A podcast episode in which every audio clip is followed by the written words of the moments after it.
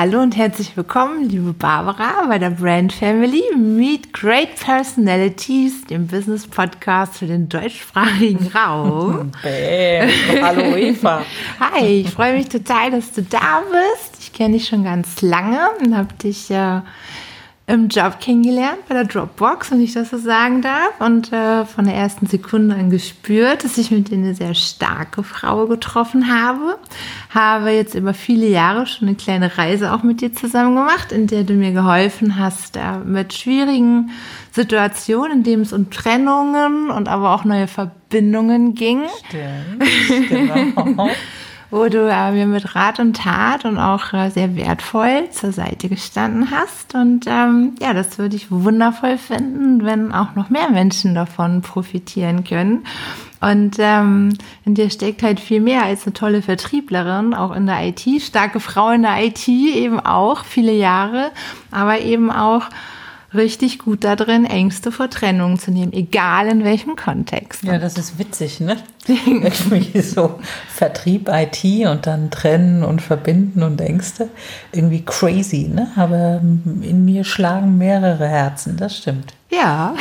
Genau. Bei dir ja auch, ne? Das macht ja auch, glaube ich, so was heißt Great Personalities, komplexe Personalities aus, dass es einfach so viele tolle Sachen gibt die in uns drinne stecken und ähm, wir leben in Zeiten, wo wir auch diese Sachen viel mehr denn je ausleben können. Und das finde ich großartig. Ja, da hast du recht. Und ich finde auch, dass in Zeiten, ähm, oder die Brand Family hat ja auch das Motto für Unternehmenskultur und Wandel. Und äh, da geht es ja auch sehr viel um das Thema mhm. Trennen mhm. und auch neu verbinden, mit neuen Arbeitsmethoden, mit neuen Führungsstilen und so weiter. Wir sind die ganze Zeit eigentlich damit jetzt beschäftigt, uns von alten Glaubensmustern zu verabschieden, trennen. zu mhm. trennen, mhm. genau. Und da wäre auch schon meine erste Frage an dich.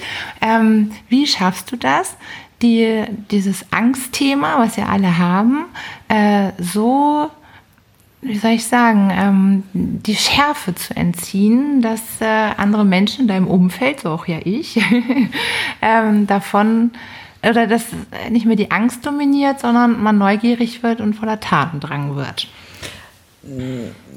Ja, also ich glaube, der Anfang, der war ja bei mir dadurch, dass ich die Trennung, jetzt die private Trennung tatsächlich vor zehn Jahren selbst erlebt habe. Und das war für mich klassisch tatsächlich GAU, der größte anzunehmende Unfall.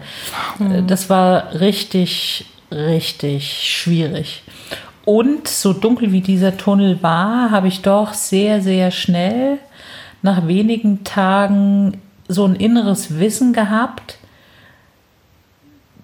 dieser ganze Mist hier, der war für oder der ist für irgendwas gut.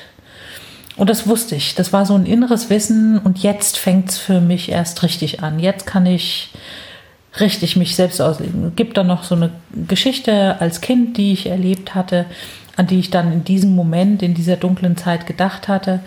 Und das war mein kleines Licht und ich habe gedacht, wow, und vielleicht schaffe ich es wieder an diesen Punkt zu kommen, an dem ich als Elfjährige war. Es war ein sehr, sehr intensiver und auch einer, wenn nicht gar der glücklichste Moment in meinem Leben, ähm, wo ich schon eine große Sehnsucht nach hatte. Und in dieser tiefen Dunkelheit wusste ich, jetzt habe ich die Chance, dahin zu kommen. Und so war es dann auch, also Schritt für Schritt, jetzt über zehn Jahre hinweg, habe ich mein Leben komplett auf den, auf den Kopf gestellt. Viele, viele Dinge, die für mich vorher fest gemauert waren, in Frage gestellt umgedreht, wirklich jeden Stein umgedreht und ich bin immer noch dabei, jeden Stein weiter umzudrehen. Das hört nie auf, ne? Ähm, und ja, und deswegen weiß ich und deswegen habe ich die, die absolute Sicherheit, dass wenn es schwierig wird, dahinter der Schatz liegt. Und da bin ich so dermaßen von überzeugt dass ich glaube, da einfach auch vielen Leuten, vielen Menschen die Sicherheit geben kann, dass das jetzt genau für dich da ist, diese Scheiße. ähm, und das ist jetzt ich sage ja oft gerade beim Thema Trennung oder wenn man mit schwierigen Zeitgenossen zu tun hat, das ist das beste Training, was du kriegst. Und du kriegst es gratis. Ne? Oh, aber ein hartes Training, zahlst du Tausende von Euros. Und ähm, wenn du halt mit jemandem zu tun hast, wenn es vielleicht auch noch dein Partner ist, der äh, drückt ja innerhalb von Sekunden deine Knöpfe. Und ja, es ist wichtig zu reflektieren. Ne? Also man kann sich natürlich aufregen, aber wenn man halt reflektieren kann, was wir ja auch oft gemeinsam getan haben, dann kann jeder aus diesen Situationen unheimlich viel mitnehmen und viel lernen und viel besser machen und ja, und schöne neue Dinge erleben. Was glaubst du, warum? Da kann ich auch von mir mal ganz ehrlich ausgehen, warum diese Gedanke an Trennung, egal auch wovon, einem immer erstmal ein komisches Bauchgefühl macht. Also, dass es nicht irgendwie möglich ist, von vornherein da auch zu sagen, yeah, ich verändere jetzt mein Leben, ich finde meinen neuen Schatz, sondern dass wir, oder ich zumindest, muss ich zugeben, beim, beim Thema Trennung erstmal Angst habe. Warum ist das so? Ja, es ist ja nur Trennung im Kontext mit Beziehungen. Mhm. Ich glaube, im anderen Kontext äh, ist das alles nicht so schlimm, wenn man sagt, ich trenne mich von meinem Arbeitgeber. Ja, ist ein bisschen doof, aber es ist ja jetzt keine Panik. Ne? Ähm, Im Privaten ist es dann schon eher Panik. Habe ich mir viele Gedanken gemacht und mache mir ständig viele Gedanken. Ich glaube, es liegt daran, dass die Erwartungen an eine Beziehung, an eine Ehe so exorbitant hoch ist. Dieses mhm. Modell, ich finde meinen Soulmate, meinen Seelenpartner und mit dem bin ich jeden Tag glücklich bis zu meinem Lebensende zusammen. Mhm. Das haben ja viele im Kopf, hatte ich auch früher im Kopf. Und aus meiner Sicht ist das, es ist toll, es ist Cinderella, es ist Walt Disney, es ist alles, was man so denkt. Da wollen wir ja auch alle dran glauben. Ich will da auch dran glauben, an Liebe auf den ersten Blick. Und ich ähm, ich, und ich glaube, das ist genau das Problem, weil das, was habe ich kürzlich mal gehört? Ähm, Zitat. Ähm, ich mag keine Lügen und die Ehe erlaubt keine Lügen. Also ich glaube halt, dass dieses, dieser, diese Vorstellung von Ehe, von Beziehung bis zum Lebensende und alles muss immer toll sein, dass diese hohen Erwartungen sehr, sehr viel Freiheit nehmen. Mhm. Und Freiheit ist aus meiner Sicht wichtig für die Liebe und zu viel Enge ähm, nimmt das alles. Naja, und wenn es halt jetzt eine Trennung, äh, wenn es dann um Trennung geht, bricht ja dieses riesengroße, tolle Konstrukt des absoluten Glücks, bricht ja emotional zusammen. Und deswegen ist es aber vorher hat man halt auch Erwartungen aufgebaut, die einfach viel, viel, viel aus meiner Sicht viel zu groß waren. Und dass die zusammenstürzen können, das wissen wir alle, Scheidungsquote 33 Prozent, ähm, das ist ja ziemlich wahrscheinlich. Ne?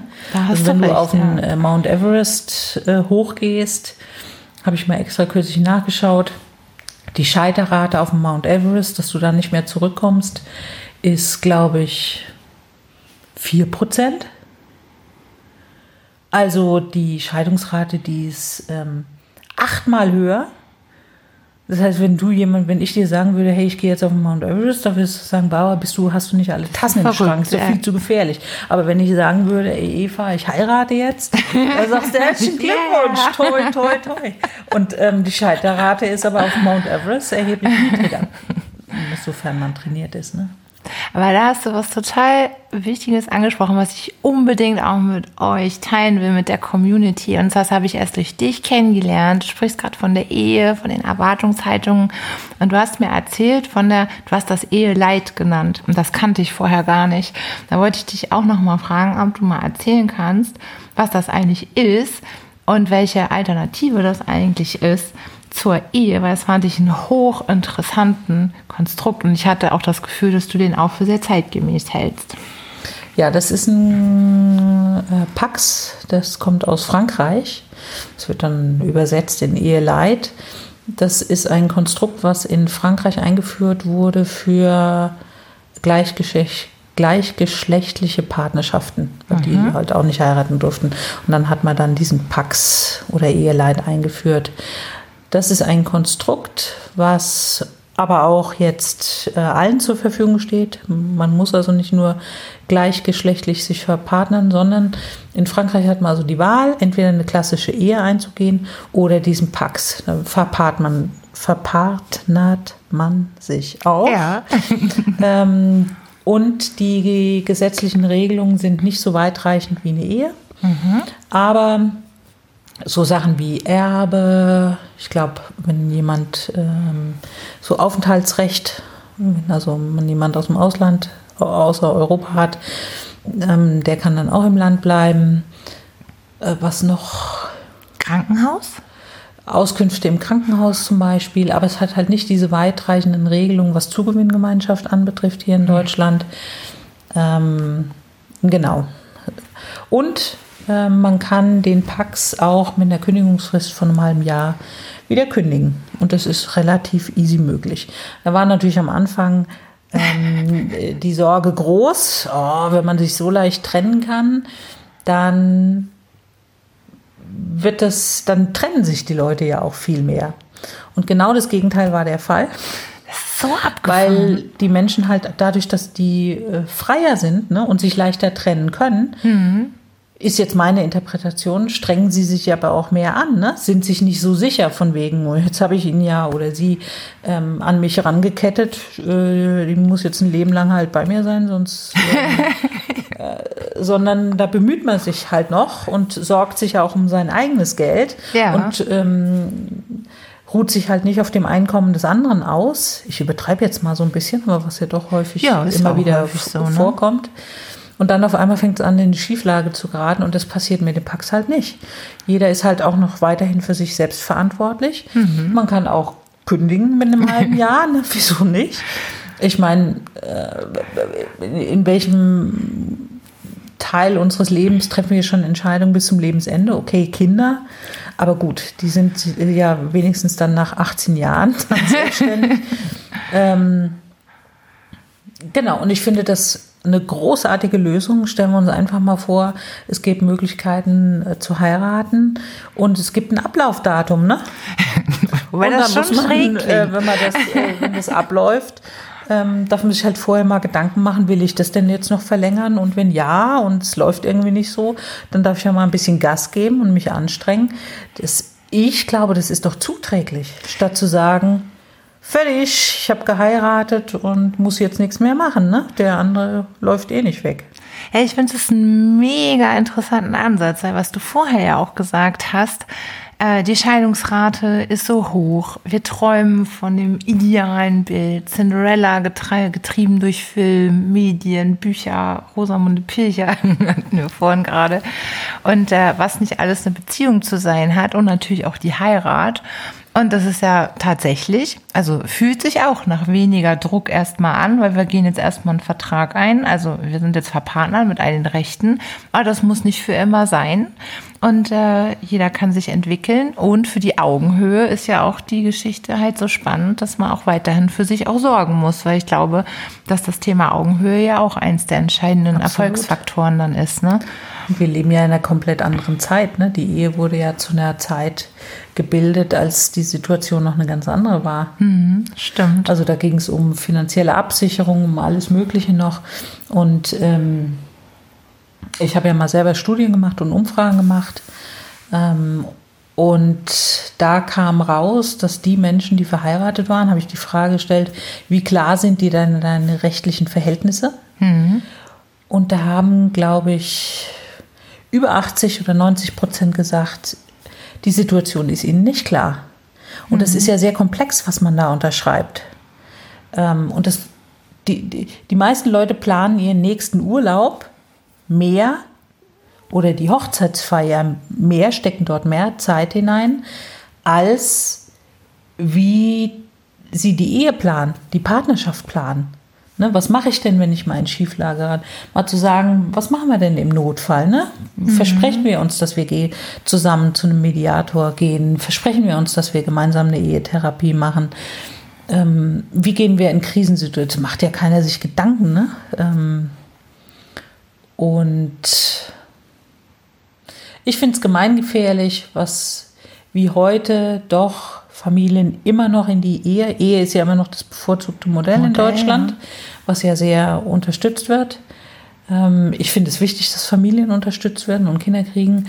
Aber dieses Ehemodell wird ja auch nochmal mehr bevorzugt. Und ich finde es sehr gemeingefährlich, viele, viele Menschen in dieses Modell ich wollte jetzt sagen, rein zu jagen, das vielleicht nicht, aber schon mehr oder weniger, das ist das Modell, das Vorzeigemodell, wo alle dann im Fernsehen strahlen, wohl wissend, dass die wenigsten eine Ahnung haben, welche finanziellen Konsequenzen das für sie bedeutet wohl wissend, dass es eine Scheidungsrate von 33 Prozent gibt. Ja, da hast du natürlich recht. Es ist schon Wahnsinn, dass man, obwohl man das weiß, man trotz allem seine ganze Romantik und eigentlich seinen Verstand ja abschaltet. Ne? Müsste man ja eigentlich mal so zusammenfassen. Ja, und, und dass das auch okay. noch von äh, der Bundesrepublik Deutschland unterstützt. so äh, unterstützt wird. Ja. Finde ich übel. Finde ich echt übel. Wenn es, wenn es nur eine Alternative gäbe, wie zum Beispiel die Eheleit, wie ein ganz leichtes Modell, ne, was mhm. auch diverse Vorteile hätte.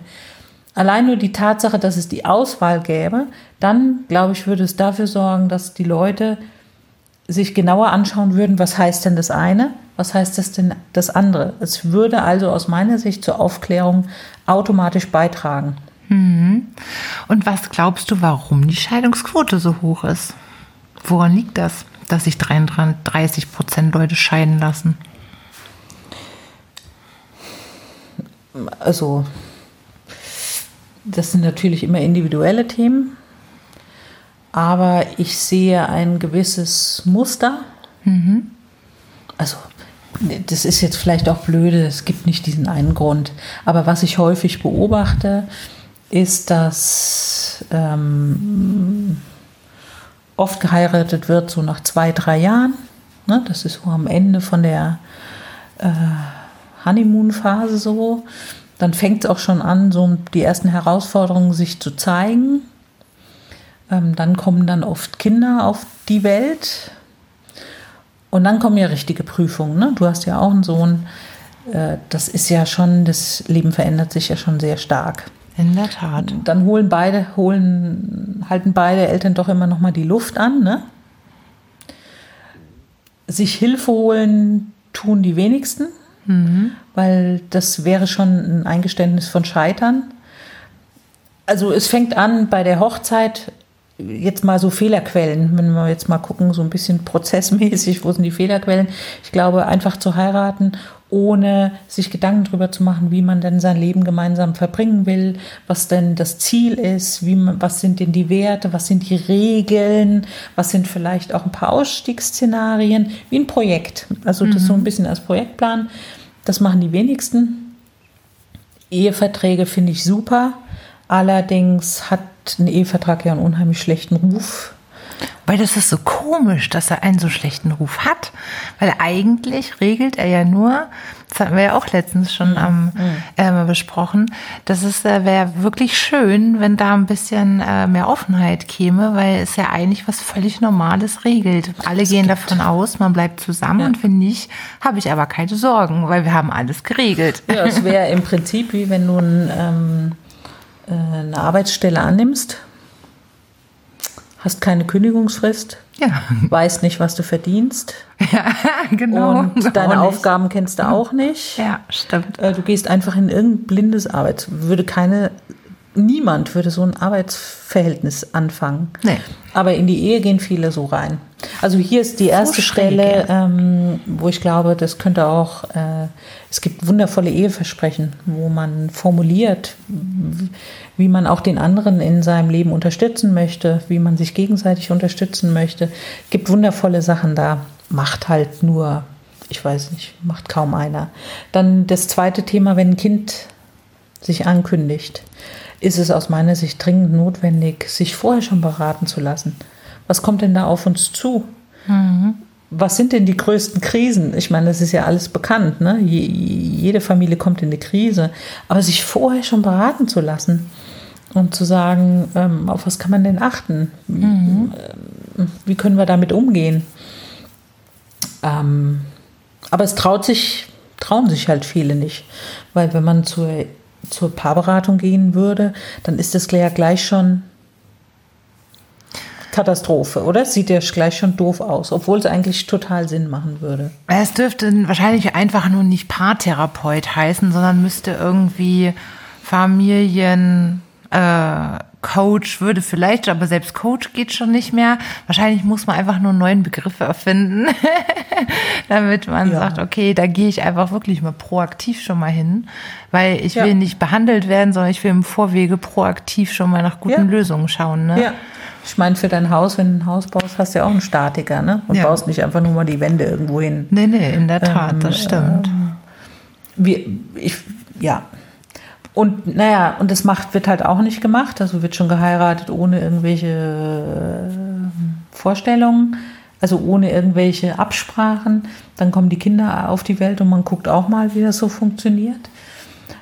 Naja, und dann fängt es ja schon an, oft bei den meisten in eine gewisse Schieflage zu kommen. Ne? Viele Männer halt noch im klassischen Rollenmodell arbeiten dann unheimlich viel, um auch die Familie zu versorgen ähm, und gehen da auch oft über ihre Grenzen weg. Die Frau ist auch oft, wenn sie sich um die Kinder Vollzeit kümmert und vielleicht noch arbeiten geht, ist auch meistens am Limit. Ne? Ähm, naja, und dann fängt es an, bisschen schief zu werden. Dann ist mhm. halt die mhm. Sexualität wird dann wenig und dann fängt man schon an, drüber nachzudenken. Hm, oder es läuft irgendeiner über den Weg, der, der es sehr leicht macht, dann sich einzulassen. Ja, und dann sind wir schon mittendrin. Ne? Mhm. Okay. Und ähm,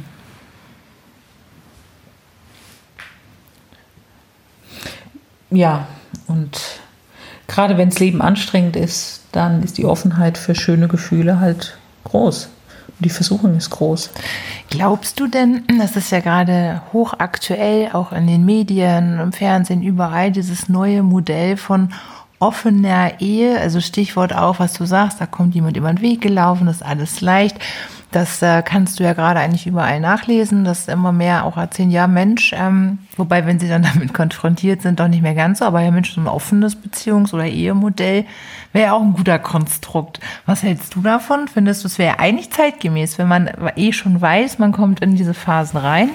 Und dann ist es äh, irgendwie leicht, dass man dem anderen das dann einfach gönnen sollte oder sagt, das ist halt so der Gang der Dinge, dass man auch mal dann irgendwann jemand anderen gut findet oder sagst du, dass es äh, Hanebüchen. Das würde mich mal interessieren, was du dazu denkst.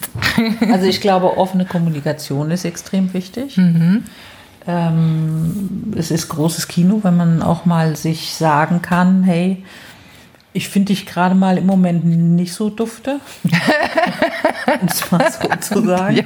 Und ich habe mich da an niemand anderen verguckt. Ich finde das toll. Ich finde das großes Kino, wenn man darüber sprechen kann. Mhm. Aber das heißt ja nicht, muss ja nicht das Hirn immer gleich oder das Herz gleich in die Hose dann rutschen. Man muss alles ausagieren. Aber das kann ja ein guter Anlass sein, um gemeinsam Dinge, die man vernachlässigt hat, wiederzubeleben. Also offene Kommunikation, ja. Auch über solche Themen, ja, unheimlich wichtig. Weil so zu tun, als ob das nicht wäre, das ist, ist bei jedem so. Und wenn irgendeiner behauptet, ich habe noch nie über jemand anderen nachgedacht oder jemandem hinterher geguckt und mal drüber nachgedacht, dann ich glaube, dass das nicht vorkommt. Also insofern das. Ich glaube auch, dass ein Fremdgehen nicht schlimm sein muss. Mhm. Also, dass das ein guter Anlass sein kann, um auch über die Beziehung nachzudenken. Das ist halt ein echtes Hallo wach. Ich denke nur, dass es, wenn es eine gewisse Zeit überschreitet, von einem halben Jahr oder länger, dass es dann halt ähm, Beziehungen kaputt machen kann, ähm, weil das halt dann einfach massiv an die Seele geht. Wenn sowas mal vorkommt und man redet darüber und findet einen gemeinsamen Weg, ja, aber wenn es zu lange ist, kann es kaputt machen. Jetzt kommen wir an den Punkt offene Beziehung. Du guckst so. Ja, ich hätte eine Zwischenfrage Ja. dazu. Und zwar, ähm, also du sagst ja, das ist nicht schlimm, ne? Also so, okay, dann ähm, geht einer fremd und dann, also wäre es erstmal so per se nicht so schlimm.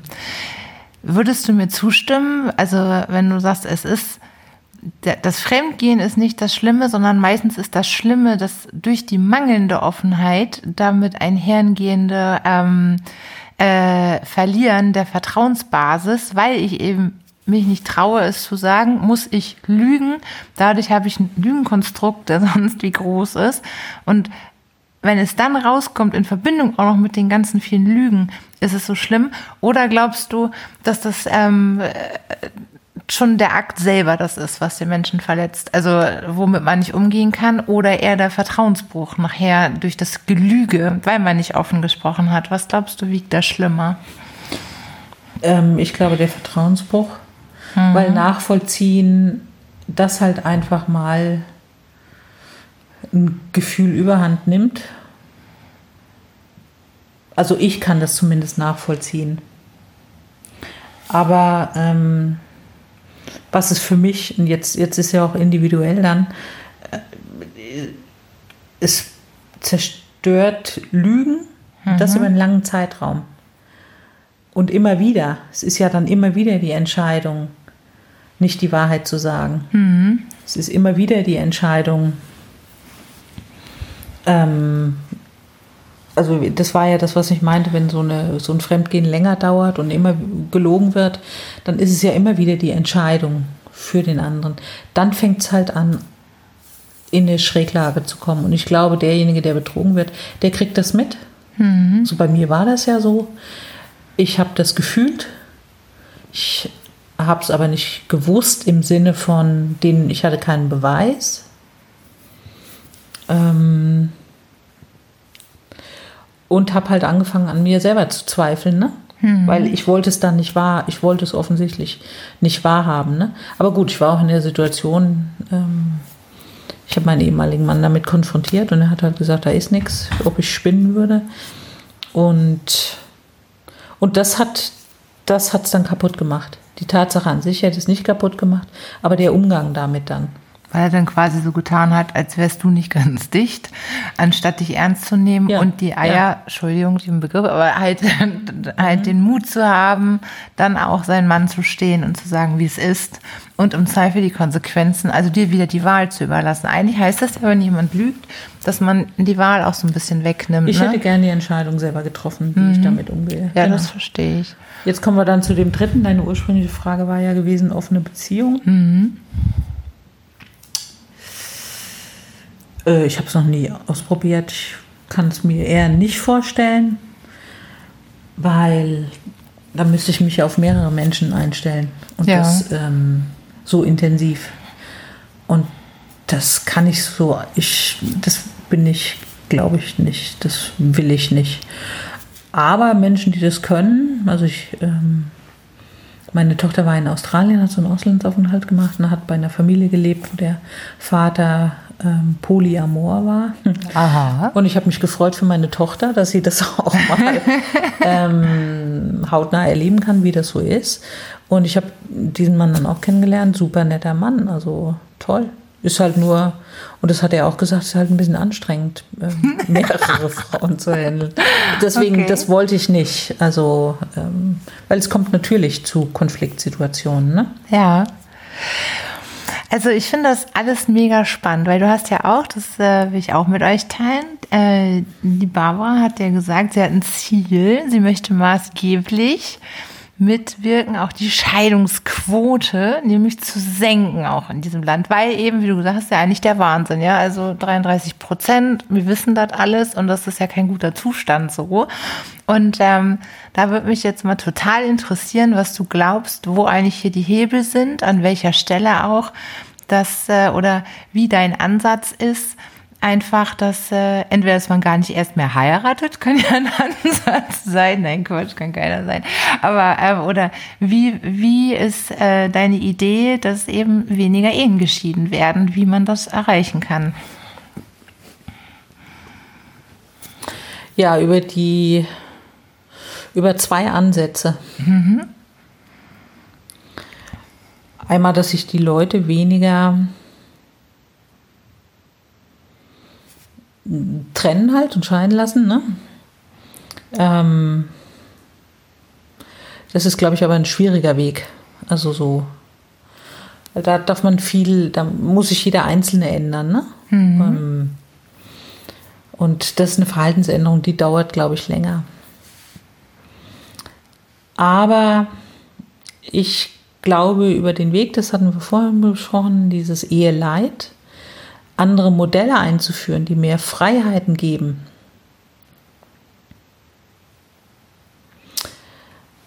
Das glaube ich, dass das die Antwort ist. Dass also viele Menschen sich auch verpartnern mhm. und dass diese Modelle viel mehr Freiheit geben dass es viel weniger in diese schrägen Schieflagen einfach reinkommt und dass viel bewusster Entscheidungen getroffen werden, weil viele Menschen ähm, sprechen ja auch Probleme nicht an, weil, also wir waren ja vorhin bei dem Ding, heiraten, Kinder kriegen, machen wir noch einen Klassiker dazu, Haus kaufen oder Wohnung kaufen, ähm, Autos vor der Tür haben, das ist ja auch eine gewisse finanzielle Rolle, die man da vor sich herschiebt, was es ja immer schwieriger macht, jede Entscheidung heiraten, Kinder kriegen, Haus kaufen, sich verschulden. Jede dieser Entscheidungen macht es nach den heutigen Modellen schwieriger, über Probleme zu reden. Mhm. Weil alle sagen, oh mein Gott, ist bloß kein Problem. Was machen wir mit dem Haus? Oh, was machen wir mit den Kindern sterben ja sowieso, wenn Menschen sich trennen. Es ist ja so diese irrige Vorstellung, dass das immer schlecht für die Kinder ist. Manchmal ist es ja vielleicht auch ganz gut für die Kinder, wenn sie wieder glückliche Eltern haben. Und ja, diese Enge, aber wenn man gar nicht in diese Enge reinkommt, dann glaube ich, fällt es auch viel einfacher, ähm, Themen anzusprechen und damit umzugehen, weil es einfach nicht diese katastrophalen Folgen dann hat. Und ergänzend dazu finde ich, hast du noch so ein tolles Werkzeug. Das vielen Dank nochmal, durfte ich ja auch ausprobieren. Und ich glaube, das ist auch ein ganz großer Schlüssel. Das kann man ja auch bei dir machen. Ich durfte einen äh, ziemlich umfangreichen, ich weiß nicht, ist Persönlichkeitstest der richtige Begriff dafür. Ich, ich durfte einen Test machen bei dir, wo ich äh, sehen konnte, was sind eigentlich so meine Treiber im Leben, was ist mir wichtig, was ist unwichtig. Und äh, ich kann jetzt schon aus eigener Erfahrung sagen, und ich wünsche mir, dass mein Partner nebenbei den auch nochmal macht, weil ich konnte so jetzt schon sehr sachlich, also wir sind ja gerade in einer bestehenden Beziehung, äh, manchmal erklären, wenn ich mich komisch verhalten habe und habe tatsächlich auch schon diesen diesen Test mal gezückt und gesagt, guck mal, mein Treiber ist aber hier Gerechtigkeit, der ist ganz, ganz oben. Und mhm. wenn das hier gerade nicht eingehalten wird, dann kracht das bei uns richtig, mhm. weil das wichtig ist. Und da habe ich jetzt schon ein paar Mal gedacht, dieser Baustein auch in, in, in deinem Angebot, auch was du auch machst, und der ist so cool, weil der nämlich schon während, eigentlich müsste in meiner Welt fast jeder, bevor eine Beziehung startet oder relativ zeitnah, deinen Test machen, weil das ähm, echt ganz viel klar macht, was einem wichtig ist, was einem unwichtig ist und man da nicht mehr so wertend und so emotional irgendwie bei den anderen richtet, sondern, also bei mir war ganz oben zum Beispiel Gerechtigkeit, Hilfsbereitschaft, aber auch Macht und Einfluss. Das hat mich auch ein bisschen erschrocken damals. Das hat dann aber auch klar gemacht, warum ich dann manchmal in der Beziehung auch doch ein bisschen ne, härter dann auch unterwegs bin, mhm. weil ich da auch Einfluss nehmen will auf die Sachen. Und dann kann das natürlich der Partner viel besser verstehen wenn er weiß, okay, das ist einfach in ihrem Persönlichkeitsding so verankert. Oh, mit der Kohle nimmt es nicht so genau, mit der Gesundheit. Da kann man sich ja gut ergänzen, weil das ist für ihn super wichtig. Also hat der das lieber im Blick. Da habe ich schon gedacht, also wenn ich das auch in Beziehung vorher schon mal eher gemacht hätte, hätte vielleicht die eine, vor allem meine ganz lange, die ich hatte, vielleicht sogar mhm überdauern können, weil ich es dann durch andere Augen gesehen hätte, sachlicher und nicht so komisch wertend, sondern und man sich dann oder ich mich schon eher auch darauf hätte einstellen können. Kannst du über diesen Test noch mal was erzählen? Weil ich fand den richtig cool, muss ich das sagen. Das ist ja toll. Das hattest du mir noch gar nicht erzählt, dass das schon so die eine oder andere Diskussion versachlicht hat, ne? ja. oder konstruktiver gestaltet hat. Ähm, ja, gerne. Wo fange ich denn da an? also, ähm, ich fange da an, Beziehungen die Frage ist ja, wie, wie, wie schafft man glückliche Beziehungen? Ähm, und für mich ist da ein Begriff, ein Basisbegriff unheimlich wichtig, das ist Wertschätzung. Dass man den Wert des anderen in der Beziehung, muss nicht nur der Partner sein, kann auch, können auch die Kinder sein. Kinder sind ja auch keine Objekte, die man alle gleich behandelt, sondern das sind auch ja nur Menschen, ähm, Subjekte, die ganz anders denken als wir. Und das, die, eine der größten Fehlannahmen ist immer noch, dass viele Menschen denken, der andere müsste doch genauso denken wie ich und sind dann mhm. verwundert. Ja. Und diese Brücke, jetzt kommen wir genau zu dem Test. Dieser Test macht es sichtbar. Mhm. Der Test macht sichtbar, was sind die Werte, die du schätzt, was sind die Werte, die ich schätze. Mhm. Und dann auf einmal fällt es wie Schuppen von den Augen zu sehen, wow, ne? Deshalb ich, verhält er sich so, alles klar. Wow. ich denke die ganze Zeit, warum ist der nicht auch vegan? Warum zwitschert der sich da ständig die Big Macs rein oder irgendwo? und nimmt es dann, und das, das Katastrophale ist ja, wenn man jetzt sich nicht bewusst ist, dass das dem anderen einfach, dass der ein komplett ein anderes Werteskonstrukt hat, dann nimmt es der ein oder andere persönlich. Von ja. wegen der, ich bin dem anderen nicht wichtig. Und das stimmt meistens überhaupt gar nicht, sondern jeder Mensch tickt komplett unterschiedlich. Und das, das weiß auch jeder. So. Nur das jetzt nochmal schwarz auf weiß zu sehen, mit 20 Motiven. Also es gibt dann für jeden die 20 Basismotive und die sind unterschiedlich gewichtet. Jeder hat alle Motive, nur ist die Reihenfolge eine komplett unterschiedliche. Und da ist es nicht nur wichtig, das, den höchsten Wert zu kennen, sondern auch sehr wichtig, die drei oder vier höchsten Werte zu kennen. Und nicht nur die höchsten Werte, sondern die niedrigsten Werte, wie bei dir zum Beispiel. Du bist eine Macherin, ne? du bist jemand, Einfluss macht im positiven Sinne. Du willst die Welt rocken, ne? deswegen machst du auch diesen Podcast hier und bringst äh, andere Leute ähm, auf, ja, du willst einfach die Welt verändern mit deinen Sachen. Und das ist eine deiner ganz großen Stärken, das einfach zu tun finanzielle Sicherheit. Du investierst da sehr viel Zeit drauf und überlegst dir gar nicht, wo kommt das Geld her. Ne? ja. Das ist aber ja auch das Sympathische, aber das ist dir unwichtig. Jetzt, wenn du halt einen Partner hast, der finanzielle Sicherheit halt sehr hoch hat, dann ist es wichtig, das zu wissen. Ja, weil, weil der kriegt nämlich sonst einen Knall und denkt, was ist das für eine Tante hier? Genau und äh, plant das alles nicht. Und auch der Treiber oder auch dieses Freiheitsding oder Gesundheit, auch was du gesagt hast, ne? Und da, da und du hast nämlich so recht, das kann ich auch 500 Prozent bestätigen, dass wirklich, wenn du diesen Test machst und oder überhaupt äh, oder wenn ich es auch von meinem Gegenüber weiß, sowas wie zum Beispiel hoher Wert Freiheit, ne? Als Beispiel und äh, ich weiß das jetzt von meinem Partner, schwarz auf weiß, wie du sagst, mit so einem Test. Und der sagt, heute will ich mal für mich sein. Dann fühlt sich das schon automatisch ganz anders an, als wenn ich ohne das Wissen, der sagt, ich will heute mal alleine sein. Ratter, ratter, will der mich nicht sehen? Ist das sauer genau, auf mich? Genau. Ich nehme auf den Keks und so weiter. Mache mir genau. total viel Sorgen, was völlig unbegründet ist. Tausend Diskussionen, der andere fühlt sich eingeschränkt. Ich fühle mich schlecht schon am Bestreit. Und ich, in meiner Welt kann man das durch diesen Test, die finde ich richtig cool. Also äh, kann ich jedem empfehlen, den auszuprobieren aus tiefem Herzen, weil das ist fast egal in welchem Kontext. Also ja. Ehe, selbst im Job habe ich schon gedacht, wäre das doch super. Ich will mein Team zusammenstellen, wenn ich weiß, wie äh, was meinem Mitarbeiter wichtig ist und ich will ein guter Chef sein, dann kann ich doch äh, darauf Rücksicht nehmen und schauen, okay, prima, wenn ich weiß, dem ist eigenständig oder Einfluss, dann gebe ich ihm verantwortungsvolle Aufgaben, super. Dem anderen ist das wichtig, der kriegt andere Aufgaben. Also ich sehe es selbst im Business-Kontext als äh, extrem hilfreich für die Teamzusammenstellung und auch für die Führungskräfte an. Ne? Ja. Also auch für dich, ne, für deine Jobwahl schon mal. Ja, das also, auch noch, ja. Ähm, als erstes mal zu wissen, was ist mir denn einfach wichtig. Und wenn äh, Unabhängigkeit ist einer meiner höchsten Werte. Ja. Äh, für mich ist es also der Tod, wenn ich äh, in einem Umfeld arbeite, wo mir jemand ständig sagen will, was ich zu tun habe. Ja. Also oder Entscheidungen über meinen Kopf hinweg trifft, und ich keinen Einfluss darauf habe. Ja. Ich bin schon jemand, der auch Harmonie recht hoch hat. Das heißt, ich will schon, dass es allen gut geht ähm, und bin gerne bereit, Entscheidungen gemeinsam zu treffen, nur nicht über meinen Kopf hinweg. Zum Beispiel. Ja. Ähm, und ja, ich habe auch schon Workshops mit Teams gemacht, wo dann, ja, das ist äh, erstaunlich, ne, wo vieles sichtbar wird.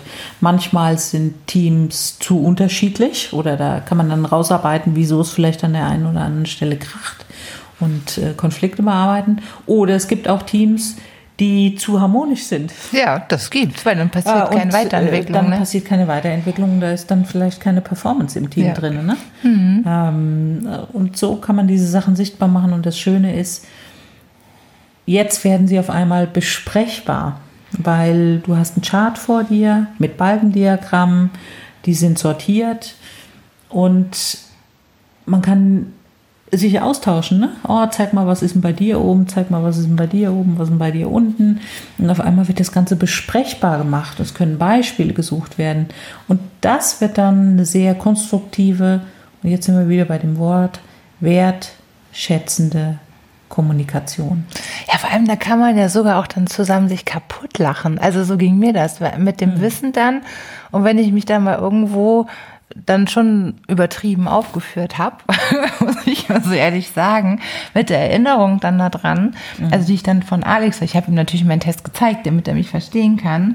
So, ah, alles klar hier wieder, ne? Dein, dein, dein, äh, wenn ich Weiterbildung war, aber bin nämlich auch ganz weit oben, wenn ich mich wieder zu Tode recherchiere mit irgendwas und er denkt, ey, dreht doch endlich mal mit mir, anstatt das da weiterzulesen. Und dann hast du nämlich auch die Chance, zusammen drüber zu lachen, über diese Macken oder was heißt Macken, sind ja auch Stärken, aber der andere kann es als Macke empfinden. Und das ist sehr wertschätzend und auch schön sogar, weil Lachen verbindet ja wieder. Genau. Also auch ein verbindendes Instrument. Ich hatte mal eine Frau in der Beratung, das war so witzig, da ging es auch um Trennen, ja oder nein. Und die hatte so ein Beispiel, wo sie sich tierisch aufgeregt hatte. Er, die stand, haben zusammen eine Fahrradtour gemacht, sie standen auf einer Verkehrsinsel und irgendeiner stand mit dem Fahrrad ein bisschen rüber raus. Und sie hatte Einflussmacht extrem hoch, ne? Ja. Und hat also gesehen, dass da jemand gefährlich mit dem Reifen auf die Straße raus. Und sie ist fast ausgerastet. Sie musste da also irgendwas tun. Ne? Und äh, ihr, ihr Partner hatte Einflussmacht niedrig. Also sie musste einfach was tun. Es war der innere Antrieb, jetzt hier demjenigen zu sagen, geh zurück, das ist gefährlich. Ja. Die anderen haben das überhaupt nicht gesehen. Ne? Ja, nicht wahr, Ähm, aber sie dachte, das müssten jetzt alle so sehen, ne? Mhm. Also und hat auch irgendjemanden angeschissen, deswegen auch. Und ihr Partner, der hatte halt Harmonie sehr hoch. Und er dachte, halt doch die Und, Knöpfe. und ihr, er hat gesagt, seid mal still. Ne? So, eine typische, so eine typische Szene, die Ja. wir halt nachher dann im Gespräch, ähm, weil sie sich so über ihn aufgeregt hat, äh, haben wir halt diese ähm, Szene mal im Detail auseinandergenommen. Ja. Und haben mal gesagt, welche Werte da zu was geführt haben. Ne? Und so hat sie halt sukzessive gemerkt, dass dieser hohe Einfluss-Macht-Wert, der ist super. Ne? Da kriegst du was auf die Straße, kannst du was bewegen. Nur an manchen Stellen, zum Beispiel halt in, auf der Verkehrsinsel bei der Fahrradtour oder halt auch mit ihren Kindern, wenn es darum geht, Einfluss macht, wenn man dann auf einmal weiß, was für andere gut ist, da hat es halt eine Grenze. Ne? Da kann dieser schöne Wert halt auch in einem anderen Kontext negativ sein. Negativ, weil, ähm, ja.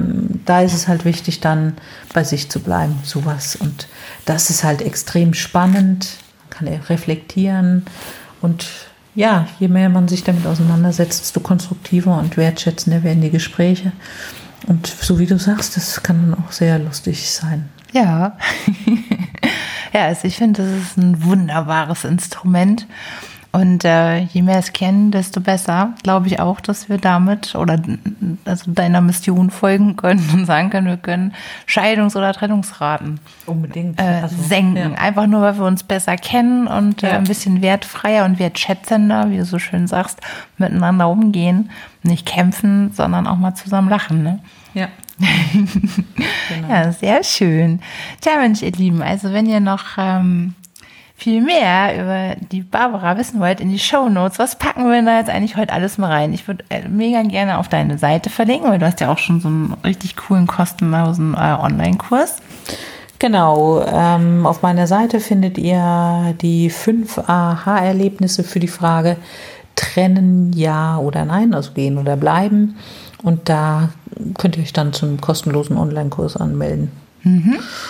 Ja, und das ist der Einstieg von der Dianze. Ne? da gibt es natürlich dann noch mehr, mehr Sachen. Also wer Interesse dran hat, halt auch mal diese Werte kennenzulernen. Und vielleicht mit dem Partner auch sowas zusammen machen will. Sowas ist natürlich jederzeit möglich. Ne? Also das finde ich auch so cool. Also da kann ich auch nur noch mal alle bestärken. Das war äh, Darf ich das erzählen? Mein, ich mein, weiß nicht, was. Also, ja, so mein spontanes Gefühl ja immer bei diesem Wort trennen ist ja Angst. Also, oh, mhm. es fühlt sich komisch an. Und äh, also ich merke, je öfter ich es aber mal sage, desto weniger mhm. geht dann doch auch äh, nämlich das Problem damit. Es wird weniger. Das ist voll cool, weil Trennen ja auch viel Gutes Neues bringt. Äh, das heißt ja nicht immer, dass ich einen Menschen verlassen muss. Und äh, so verstehe ich dich auch in, in deiner Arbeit, dass ähm, ich mich von ganz vielen Dingen trennen kann, nämlich von Glaubenssätzen, von, von Selbstzweifeln, von Streitkultur, von was weiß ich was alles, dass ich mich davon allem trennen kann und mich neu verbinden kann mit einer neuen Denkweise, um dann nämlich sehr wohl auch schon bestehende äh, Beziehung, sei es Freundschaft, Arbeit, ich finde, es ist fast egal, in welchem Kontext wieder, oder Beziehung, auch in eine bessere Ebene zu überführen. Ne? Genau, deswegen ist ja so mein Slogan trennen und verbinden. Am Anfang hatte ich ja nur trennen ja. und ähm, habe mich selber damit nicht wohlgefühlt, weil darum geht es mir ja gar nicht. Also mhm. mir, mir liegt nichts ferner, als dass ich irgendjemand trennen sollte. Überhaupt nicht. Sondern das Wichtigste ist für mich, und das, so ging es ja auch mir und geht es mir, mich wieder mit mir zu verbinden, dass mhm. in mir drinne stimmig ist, dass mein Herz und mein Kopf, dass ich mich eins fühle. Und nur wenn ich mich eins fühle, kann ich auch eine gute Partnerin für jemand anderes sein. Ne? Ja. Und manchmal kann es halt sein, dass es hilfreich ist, irgendwas zu verändern und ähm, und sich dann zu trennen von alten Verhaltensmustern, von Glaubenssätzen oder auch, und deswegen finde ich es wichtig, dass die Option Trennung in einer Beziehung, die muss erlaubt sein, sie zu denken. Ja, da hast du recht. Weil wenn sie keine Option ist, dann schränkt es ein. Mhm. Und dann ähm, sind wir wieder nicht bei dem Thema Freiheit. Es muss eine Option sein dürfen.